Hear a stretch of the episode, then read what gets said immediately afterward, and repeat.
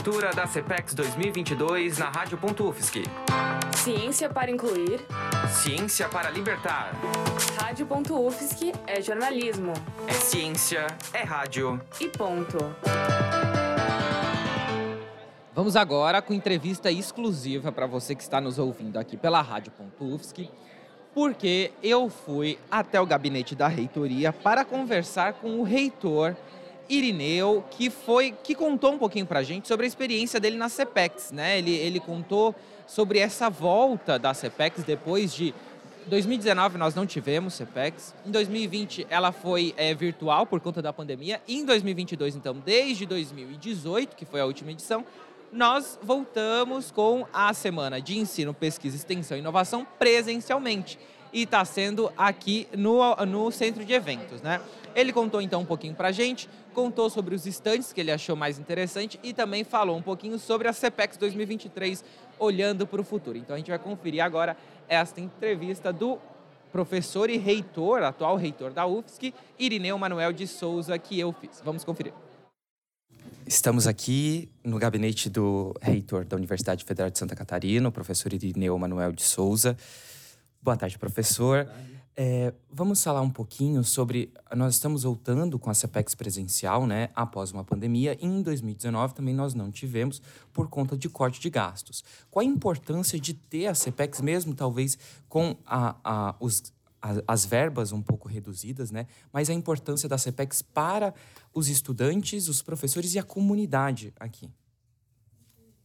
A CPEX é uma das instituições ou das atividades mais importantes que a universidade faz foi ruim não, não termos feito nos anos anteriores em razão da pandemia, e também os cortes de gastos da universidade, de uma certa forma, dificultam as ações acadêmicas.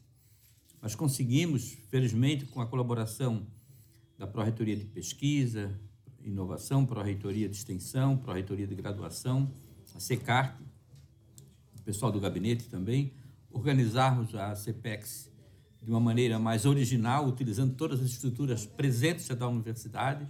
Não tivemos a barracas, como tínhamos anteriormente, a tenda, enfim, que, que naturalmente seriam custos maiores, na verdade, né?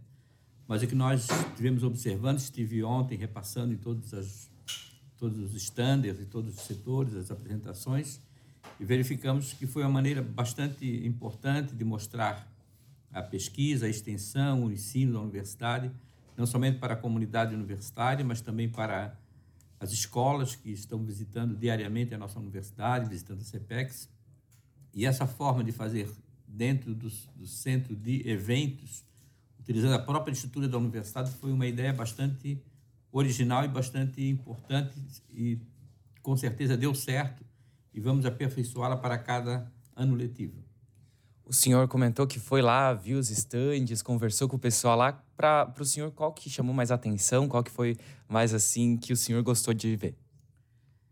Muitas ações importantes, né? mas o que chamou bastante atenção foi um grupo de estudantes da escola fundamental ainda da Lagoa da Conceição que estavam mostrando a importância da manutenção da lagoa, da preservação.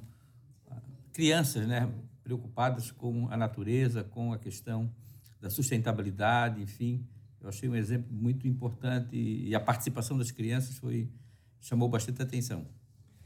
Agora, olhando para frente, será que o senhor pode contar alguma coisa da CPEX 2023? Vamos ter o que, que já está sendo planejado?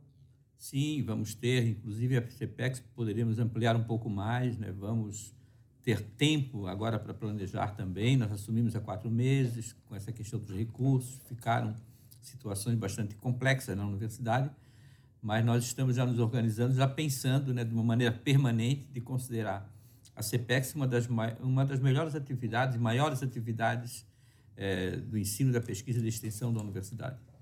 Muito obrigado, reitor. Foi um prazer. Gabriel Piccolo para a Rádio Pontovski. Obrigado e parabéns.